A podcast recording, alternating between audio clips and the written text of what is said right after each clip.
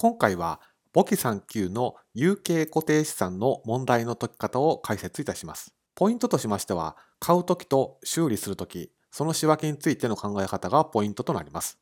ですので、当動画をご覧いただくと、簿記3級の有形固定資産の問題の解き方がわかるようになります。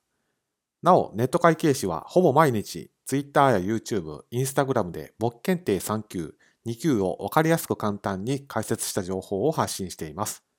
もしわかりやすいと思ったら、ぜひチャンネル登録やフォローをしていただけると幸いです。まずはじめに、有形固定資産とは何なのかですけれども、こちらは建物とか機械とか車両といった会社のビジネスのために長期間使うものであって、しかもそれが目に見える形のあるものを言います。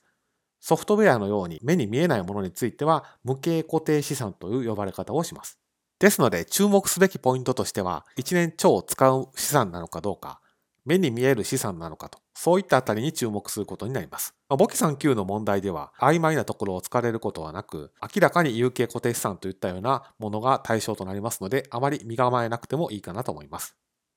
で使う勘定科目としては、まあ、建物とか備品とか車両運搬具とか土地とか、まあ、そういったものが使われます。有形固定資産の問題では、まあ、修理をする場面が出てきます。で、修理の目的が何なのかというところに注目をして、2パターンの仕分けの処理がありますので、そこを押さえておく必要があります。で2パターンのうちの1つ目は、元の機能を維持するためなのか、まあ、すなわち現状維持、そういった目的なのか、または資産の価値を高めるためかと。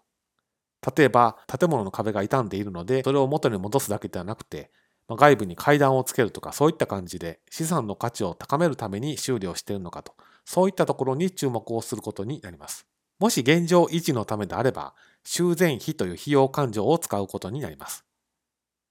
また、価値を高めるためであれば、固定資産の母価へプラスをすることになります。ですので、将来の減価償却費が増えることを意味します。それでは問題を見ていきます。まずは買った時の仕分けです。建物300万円を購入し、仲介手数料15万円とともに小切手を振り出して支払ったという問題です。ですから当社が業者に対してお金を払いますという取引となります。仕分けはこちらのようになります。建物300万円だけではなくて、この仲介手数料も含めますので、そこを漏れないように注意をしてください。勘定口座への転記はこちらのように。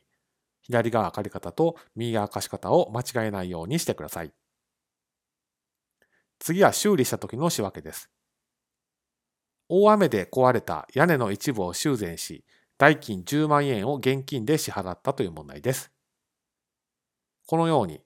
当社が業者に対してお金を払ったという取引ですけれども、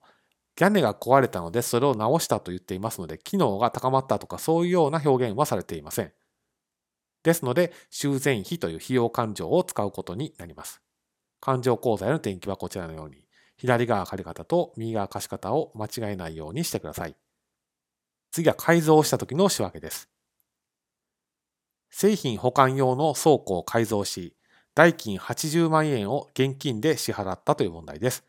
改造というふうに書かれていますので、資産の価値が高まっているという意味となります。取引としては、当社から業者に対してお金が払われるという取引となります。ですので、勘定科目は建物という勘定科目、資産勘定を使うことになります。勘定口座への転記はこちらのように、左側借り方と右側貸し方を間違えないようにしてください。続いて、修理と改造をセットでした場合の仕分けです。お店を改装する費用30万円と修理をする8万円を小切手を振り出して支払ったという問題です。ですので、改装すると言っていますので資産の価値が高まっていて、修理をする費用っていうのは別に資産の価値が高まるわけではありませんので、資産の金額と費用の金額が両方出てくる問題となっています。取引の図としてはこちらのようになって、当社から業者に対してお金が払われるという流れです。ですから仕分けはこちらのようになります。改装する金額については建物の価値が高まっていますので、建物を左側借り方に30万と書いて、残りの修理をする費用は価値は高まっていませんので、修繕費という勘定科目を使うことになります。勘定口座への転記はこちらのように、左側借り方と右側貸し方を間違えないようにしてください。ですので、当動画で押さえておいていただきたいのは、有形固定資産の問題で特に注意すべきなのは、この修理とか改造とかいった場面で、資産価値が高まるのかどうかといったところをチェックポイントにして、問題文を注意深く読むようにしてください。